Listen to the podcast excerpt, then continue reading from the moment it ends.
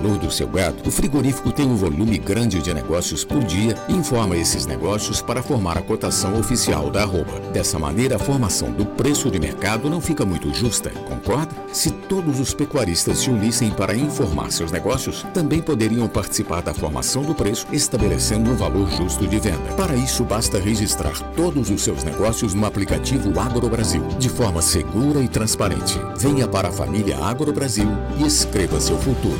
Negociou, registrou.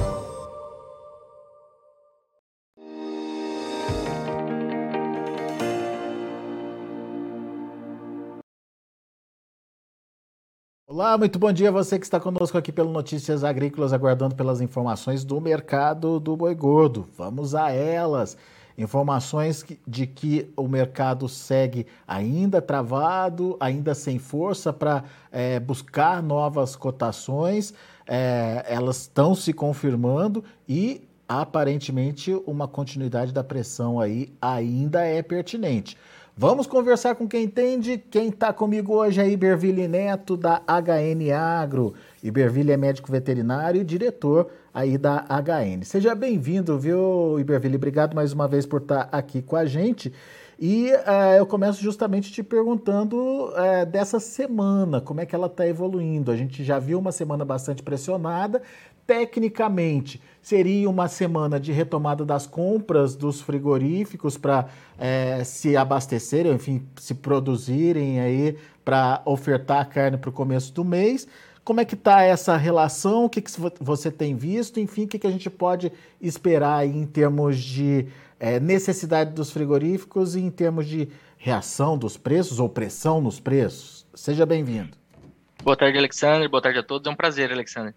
Alexandre, realmente, é, as, a última semana do mês já é aquela semana qual, na qual o frigorífico começa a se preocupar com a oferta para disponibilizar para o varejo e que, que tem aí o seu pico de demanda com pagamento dos salários no começo de mês. Mas é, o cenário de final de safra, que não é uma, uma novidade, mas ele realmente tem mantido esse, esse mercado ofertado e, e essa, essa situação aí de testes e testes com efetividade de valores menores têm sido observados. É, o escoamento de, de carne no atacado ele não, não está ele tem deixado a desejar no mercado doméstico. Exportações seguem em bom ritmo. É, a terceira semana agora foi um pouco mais calma, mas seguem em bom ritmo e, e no frigir dos ovos nós temos um mercado pressionado que ainda tem espaço para algum ajuste negativo sim. E aí a gente, passado esse, esse final de safra, que normalmente ocorre é, esse, vamos dizer, o final do final de safra, normalmente ocorre em, entre maio e junho, e aí daí em diante a tendência é de um mercado já sem essa pressão adicional de oferta que ocorre normalmente, mas em um ano de descarte de matrizes, como nós devemos confirmar que seja 2022, isso acaba sendo um pouco mais pronunciado. Muito bem, a gente vai falar disso ao longo da nossa conversa também. Mas eu queria só entender é, essa pressão nos preços. Você falou ainda pode existir uma pressão nos preços em cima de que patamar que está sendo praticado hoje? Alexandre, é, São Paulo a gente tem aí negócios 290, 300 reais, os, os animais China um pouco, um pouco acima, 315, 320 em alguns momentos mais pontuais aí, mas hum, tentativas, né? Eu diria que já esses valores maiores eles já praticamente não, não ocorrem. A gente realmente está com um boi aí mais próximo de 300, 300 e, e poucos é, em São Paulo. E essa pressão está generalizada, né? Não é só em São Paulo, não. Sim, não, nós temos observado aí um cenário de, de ajustes negativos na, nas diversas regiões e, e em decorrência desse, dessa situação. E aí ainda tivemos agora a notícia de suspensão de algumas, de algumas plantas, é, do envio de carne para a China de alguma, por algumas, de algumas plantas, né? É, e isso acaba gerando uma pressão adicional. Os frigoríficos, é, para eles, não, isso não é bom. Não, não acredito muito na teoria da, de conspiração nem nada desse tipo mas eles aproveitam. Então, a, partir do momento que houve uma suspensão, isso tem um impacto direto no resultado daquela planta e eles é, pressionam, talvez mais do que precisasse pela própria demanda específica da China, mas é, faz parte do mercado. Né? Muito bem. Uh, o Iberville, ele é um profissional que está lá sempre fazendo contas e sempre trazendo parâmetros para a gente entender o momento, né? E ele parou para fazer as contas do em relação aos atuais preços, né? Como é que estão os atuais preços em comparação com o ano passado, por exemplo? E qual o, o, a consequência disso quando a gente deflaciona esses preços? É, eu queria que você contasse um pouquinho desse seu trabalho, Iberville, e o que, que na prática isso reflete ou significa aí para o produtor. Vamos lá. Vamos lá, Alexandre. É, Alexandre, essa, Alexandre, quem nos acompanha, o objetivo dessa conta aqui foi justamente mostrar que nós, que os patamares de preços atuais, eles já indicam essa fase de baixa do ciclo, sabe?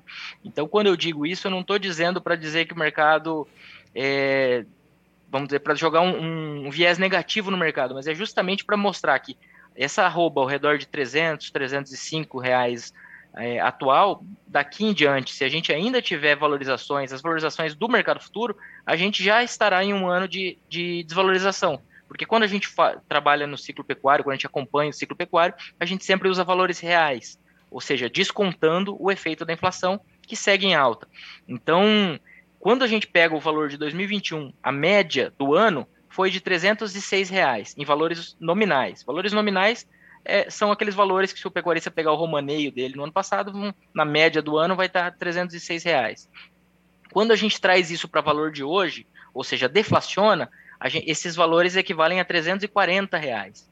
E quando a gente pega o valor de 2022, também deflacionado já, a gente tem 342 reais. Então, a gente já está no mesmo patamar. Só que a gente está com a arroba hoje de 305. Então, se é, daqui em diante essa arroba for seguindo o que os preços futuros, o que o cenário futuro tem mostrado, não que eu acho que os preços futuros estejam é, muito coerentes, eu acredito que haja um certo pessimismo maior do que a gente deve observar. Mas com essa curva de preços futuros, a gente já tem um mercado com desvalorizações é, na comparação anual. E eu digo isso por quê? Eu digo isso porque às vezes a gente fala do ciclo pecuário, fala da fase de baixo, e o pecuarista pode pensar que a gente está falando de quedas é, nominais muito fortes. Por exemplo, a ano passado teve uma média de 306.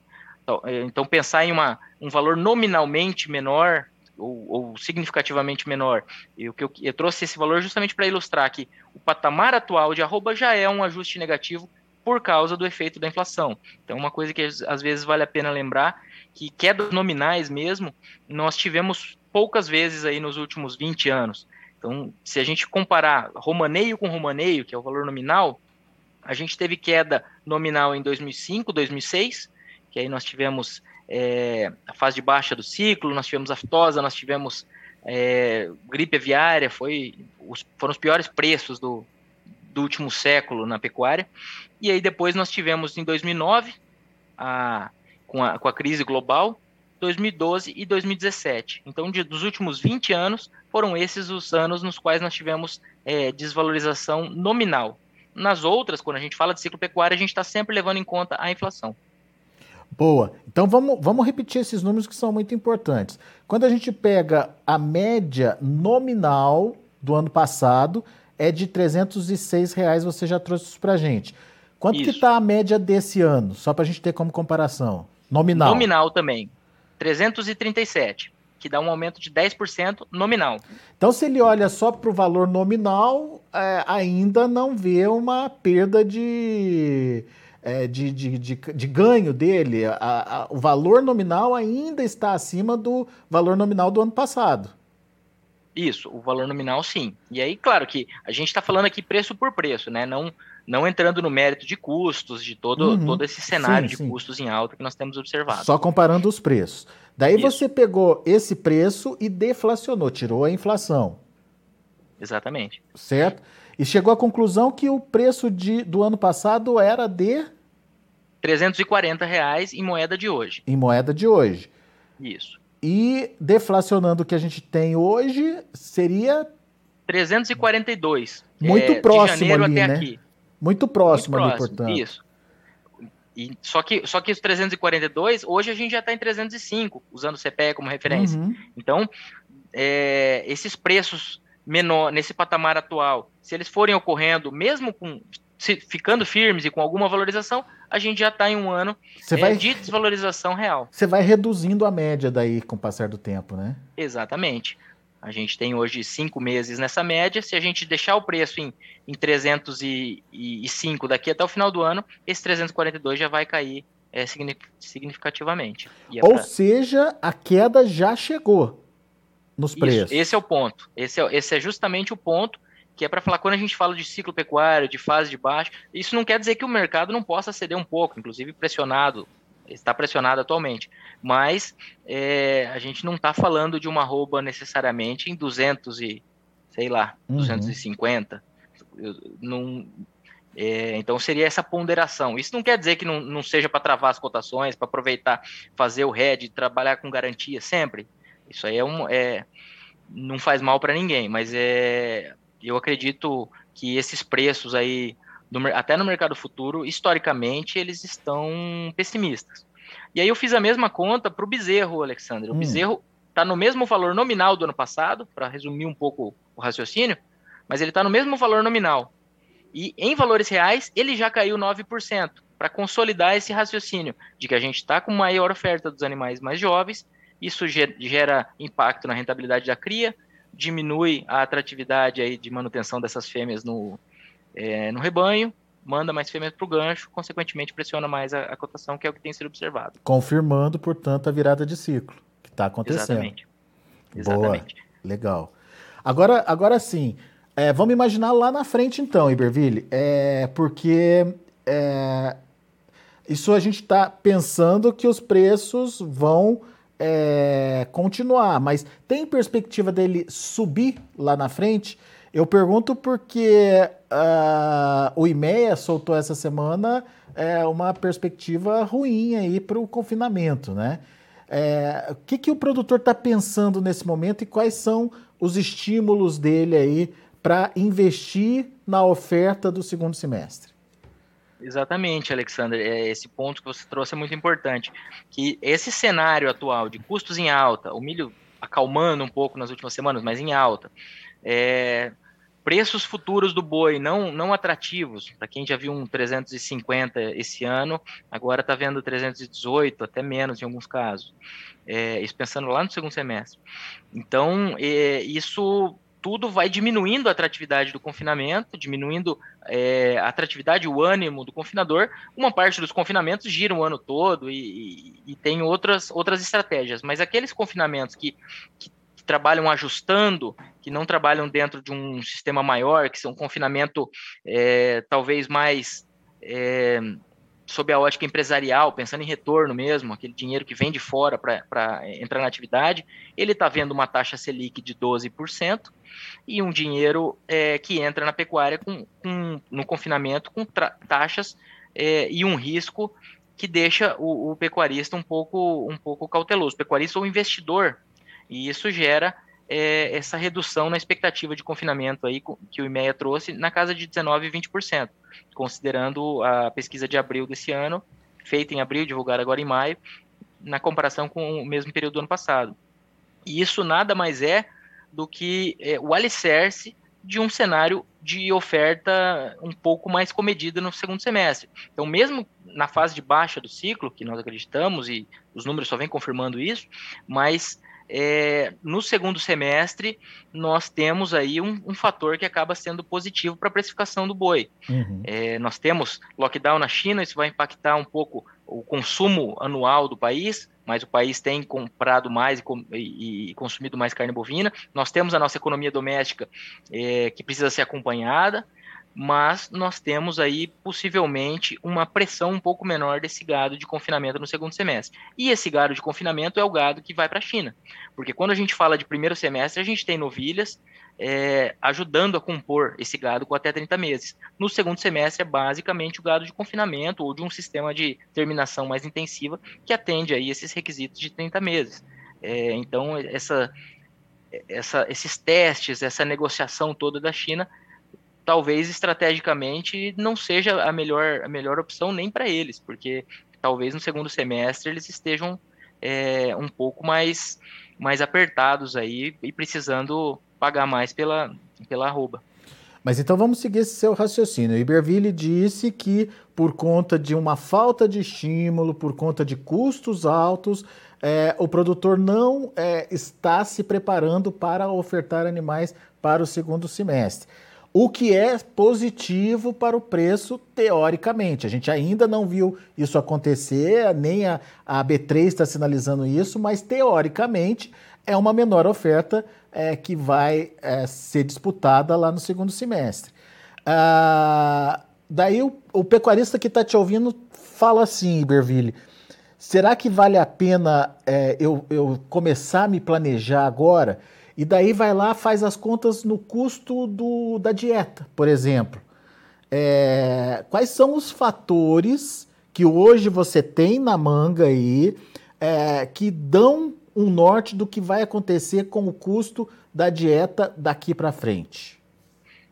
Alexandre, sempre é, eu gostaria de re, re, ressaltar e reforçar, porque às vezes a gente vai ainda na linha de raciocínio, eu concordo com tudo, mas reforçar é, o cenário aqui, ó, humildemente, nós estamos acreditando nessas ponderações, né? E estamos com essa linha de raciocínio. O mercado do dia para noite ele vira de cabeça para baixo. Então, uhum. é, não é o digo... retrato que a gente tem hoje, né, Iberville? Isso, isso. Então, assim, porque às vezes a gente vai colocando muitas variáveis na mesa e, e o produtor acha que vai achar que a gente acha que tem bola de cristal aqui, né? Então, assim, ponderando com o que nós temos hoje, o cenário é esse. É, pensando no, no, nos grãos, o que, que, o que, que nós tivemos agora é, no relatório do, de progresso de safra dos Estados Unidos de ontem, saiu que eles tiveram um progresso é, no plantio de milho é, chegando mais próximo da média dos últimos anos. Então, eles já atingiram 72% ali da área, da área projetada para esse ano. Então, isso é um ponto que ajuda a acalmar o, o milho no cenário internacional.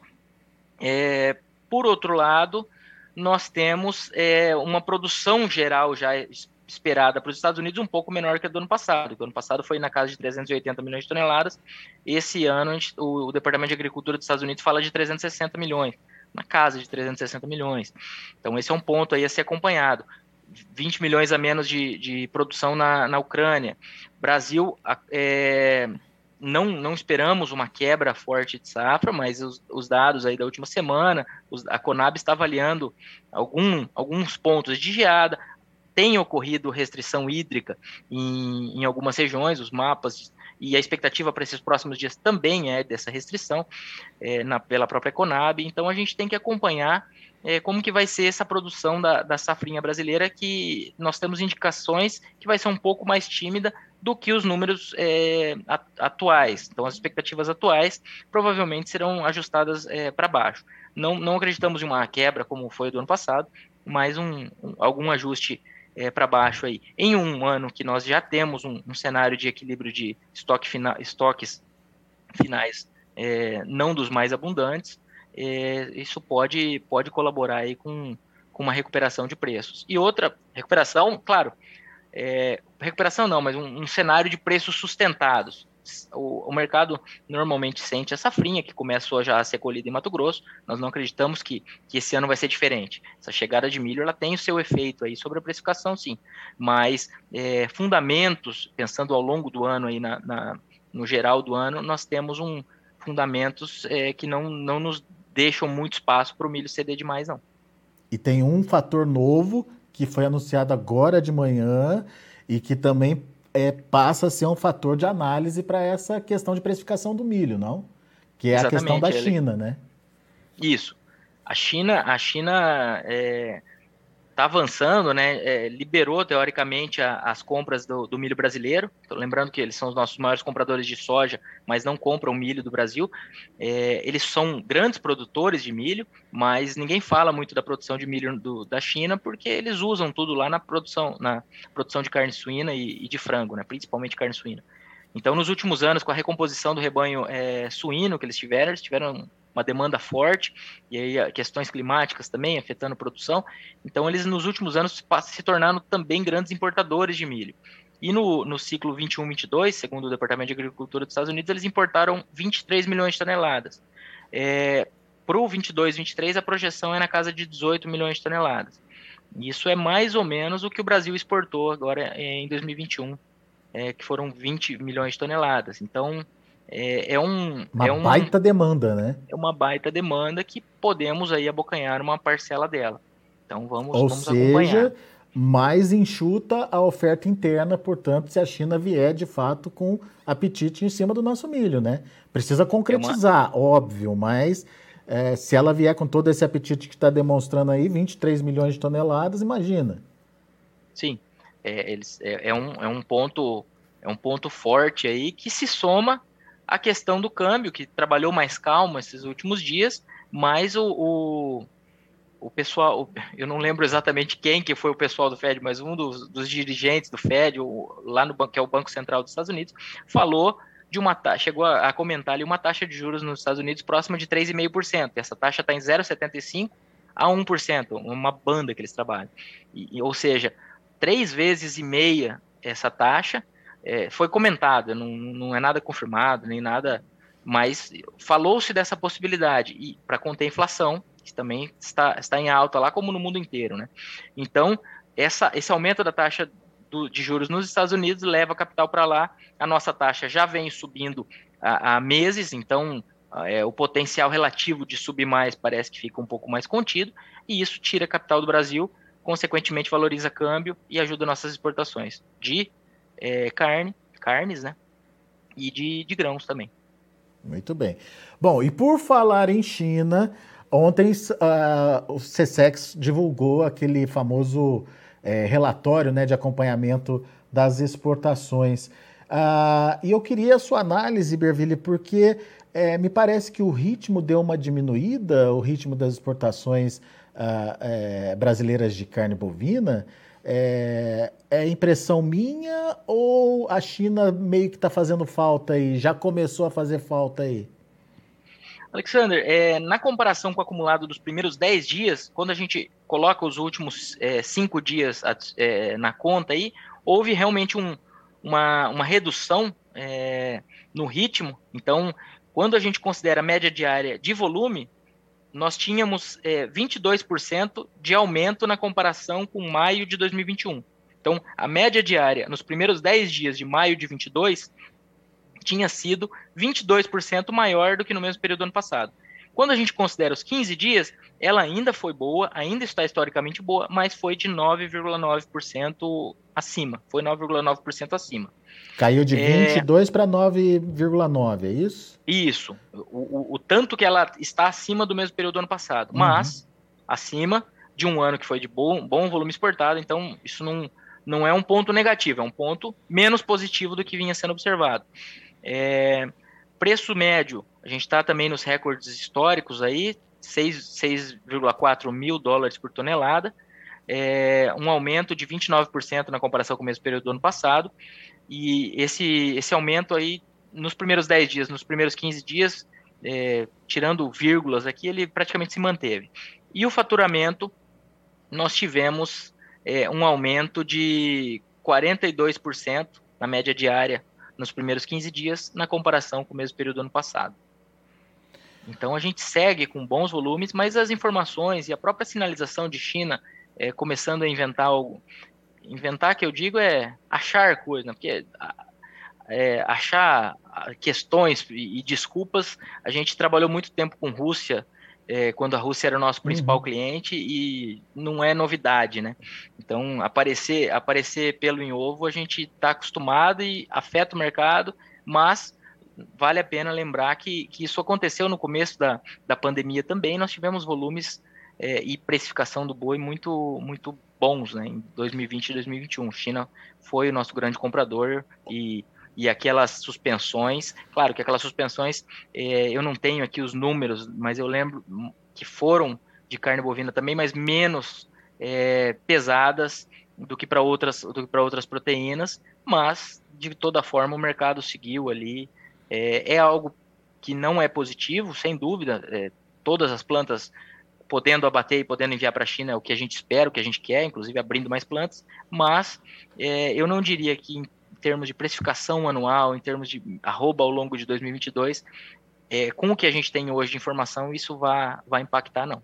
É. Eu diria que é, ao longo do ano isso, isso se dilui. Talvez. Se não formos tendo surpresas negativas, claro, com o que a gente tem hoje. Talvez essa desaceleração que a gente viu aí no ritmo da, das exportações tenha mais a ver com o momento da China que está vivendo agora, lockdown, problema logístico lá, enfim.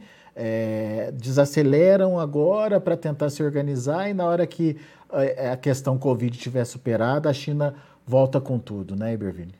São, são possibilidades, Alexandre. Ah, eles, eles também suspenderam é, plantas da Rússia, do Uruguai, então.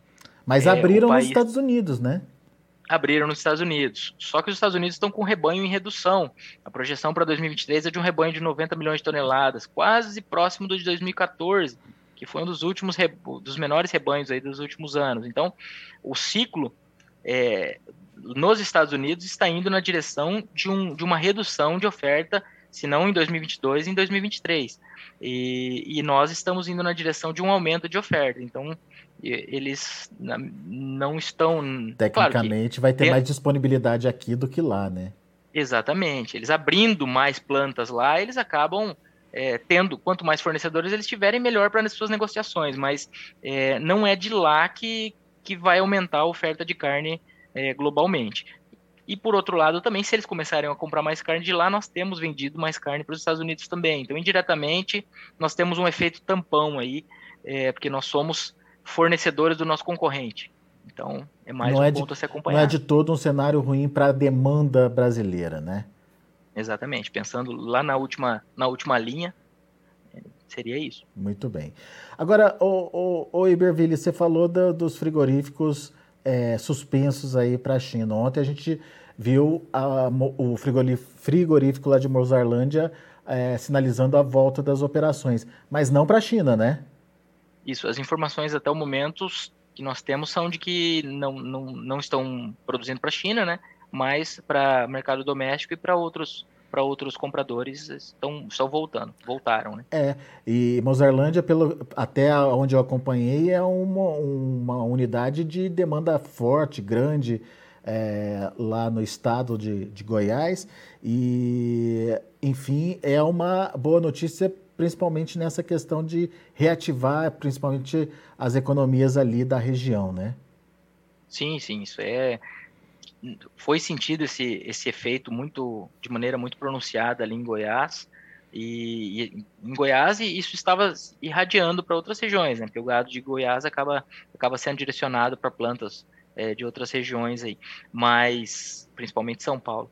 Mas a, a, a, tendência é que haja impacto nessas regiões onde foram, onde ocorreram essas, essas suspensões, sem dúvida, isso, isso afeta, mas como ao longo dos próximos meses, é, eu não, não acredito que isso olhando no retrovisor, vá ser um divisor de águas no cenário que nós já esperávamos, de, de um cenário de preços mais contidos ao longo do ano, de é, fase de baixa do ciclo, relação de troca um pouco melhor, principalmente para categorias mais novas que estão chegando, mas um segundo semestre que tem potencial para ter preços mais firmes do que, do que o cenário tem, tem pintado atualmente. Boa, você resumiu aí de forma brilhante a nossa conversa é, de, de mais de 20 minutos aí. Mas é isso, vamos prestar atenção nas oportunidades, é, vamos entender o que está acontecendo agora e o reflexo do que está sendo feito agora para o futuro. É, e daí, a partir dessas informações, você toma a sua decisão, você que é pecuarista toma a sua decisão e tenta participar da melhor forma possível do que vem por aí. Óbvio, se puder fazer, é, usar as ferramentas de proteção, melhor ainda, né, Iberville? Isso, Alexandre. É, porque quando o pecuarista olha atualmente um preço futuro aí abaixo de 320, ele não está vendo uma oportunidade como em alguns momentos aparece. Mas travar um preço mínimo, travar um custo, é, é, aquela margenzinha lá do outro lado, não estou falando na, do, do, lucro, né? Como em algumas ocasiões boas o pecuarista pode, pode fazer no, no mercado futuro, mas travar um, um preço mínimo ali, comprando um, um contrato de opção, op, de uma, uma opção de venda, é, é, algo que tem que estar sempre no radar se ele vai, é, se ele vai assumir essa, essa, essa operação, né? Então, e, e, trabalhar o giro, o giro mais curto nesses momentos do mercado do mercado caindo, ele fica menos tempo com essa roupa em estoque. Quando você está numa fase de alta, só a sua valorização de arrobas já, já supre ali qualquer falha operacional. Quando a gente está falando de, de, de, um cenário de baixa, a intensificação, e aí não só no confinamento, essa, esse uso melhor dessa arroba que está na fazenda, essa produção mais eficiente, se torna ainda mais relevante. Muito bom. Iberville Neto, meu caro, muito obrigado mais uma vez pela sua participação, informações importantíssimas aí. Obviamente o pecuarista esperto captou aí a sua mensagem e vai colocar em prática a partir de agora aí uh, o, o, planejamento dele, né, para que uh, ele possa ter resultados melhores lá no futuro. Muito obrigado e volto sempre, Iberville. Sempre bom te ouvir. É um prazer, Alexander. Contem conosco. Um abraço, um abraço a todos. Valeu, até a próxima. Tá aí, Iberville Neto, da HN Agro, aqui com a gente no Notícias Agrícolas, trazendo, portanto, informações detalhadas, importantes e é, bastante diversificadas aí, é, que podem ajudar você na tomada de decisão. Ah, a gente agradece muito a sua participação, a sua audiência, lembrando que o Notícias Agrícolas está há 25 anos ao lado do produtor rural. Se inscreva em nossas mídias sociais no Facebook Notícias Agrícolas, no Instagram arroba Notícias Agrícolas e em nosso Twitter arroba Norteagri. E para não perder nenhum vídeo, não se esqueça de nos acompanhar no YouTube e na Twitch Notícias Agrícolas Oficial.